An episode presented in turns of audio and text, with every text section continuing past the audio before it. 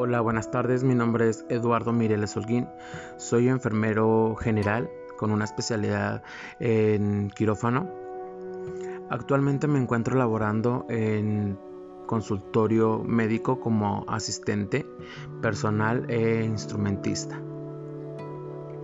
Los primeros síntomas que yo sentí cuando eh, me enfermé fueron una semana antes de, de los síntomas fuertes fue cansancio, debilidad, fatiga.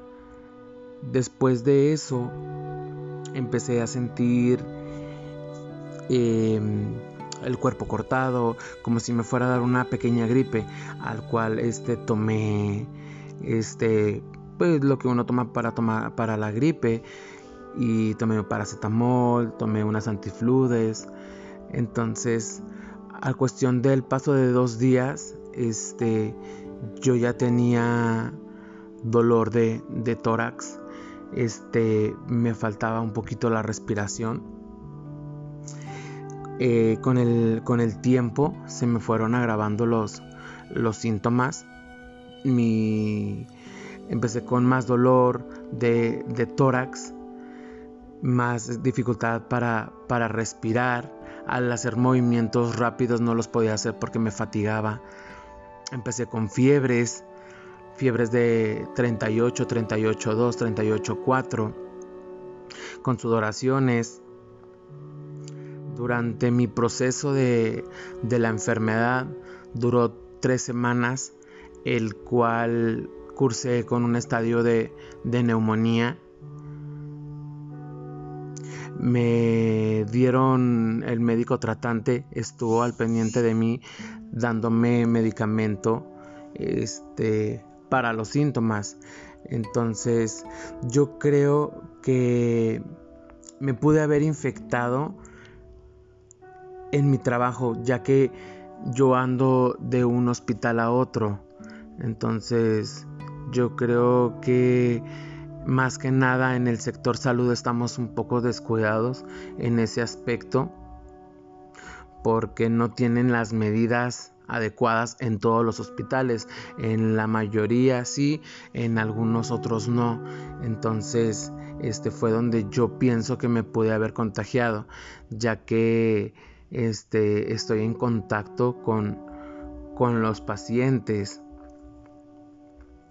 Es algo que me, que me impactó mucho fue en la cuestión psicológica porque llegaban las noches, durante las mañanas yo estaba muy bien, este, yo podía comer, perdí el, gusto, el olfato no se me fue, pero durante el, día yo, yo me encontraba bien. En las noches era cuando me daban los, los episodios de, temperatura, me daban los episodios de que me faltaba el aire, este, de la sudoración. Entonces, como fue, fue avanzando el proceso de, del COVID, este, en las noches me daba mucho miedo dormirme. ¿Por qué? Porque yo pensaba que en una de esas ya no, ya no iba a despertar. Mm, cuando iba pasando poco a poco los días, que iban mejorando los síntomas y luego mejoraba y luego recaía, este, pues literalmente me daba mucho miedo. Fueron tres semanas sin salir de casa encerrado en mi casa sin asomar la, cara hacia las ventanas porque me daba miedo. Algo que, que me impactó totalmente fue de ver a mi familia fuera de mi casa, el no poderlos ver, recibir por esta pandemia es, algo, es algo feo. Actualmente ya me encuentro laborando, ya fui dado de alta por mi médico, al igual quedé con secuelas en, mi pulmón. Eh, al momento de caminar me agito mucho, aún no, no recupero el gusto al 100%. Al momento de que me dan de alta, el salir a, otra vez a la sociedad, este, te genera o me generó en lo personal este miedo, el salir a otra vez a regresar, el, ver a la gente, este, pues me daba mucho miedo, no, no, no hallaba el, el, dónde estar o si salía, seguía haciendo lo que tenía que hacer o me regresaba a mi casa.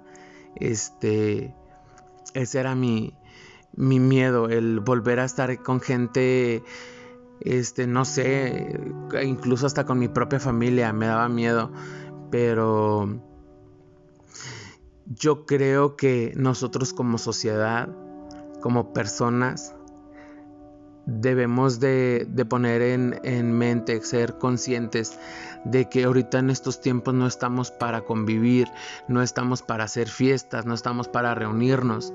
Este, muchos pensamos o, o, o no pensamos que tanto nos puede llegar a afectar el podernos infectar de COVID, pero tanto físicamente como anémicamente te impacta, te impacta totalmente porque pues te dañas tú, se daña tu cuerpo, eh, tu familia no te puede ver, no te puedes acercar.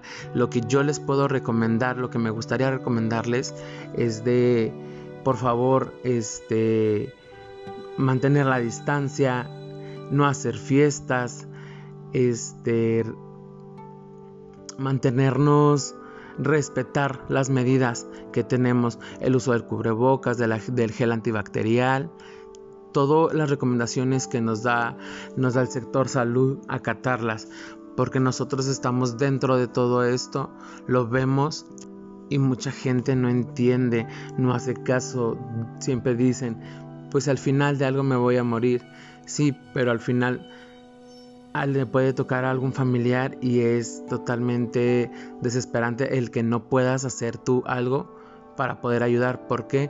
Porque los servicios de salud ya están saturados, ya no tenemos camas, no hay ventiladores, entonces empezamos a empieza el sistema de salud a colapsarse y es cuando vienen los problemas mayores y vienen las defunciones. Esto, esta pequeña este es algo de, de mi vivencia y yo pues esas son mis pequeñas recomendaciones. Muchas gracias.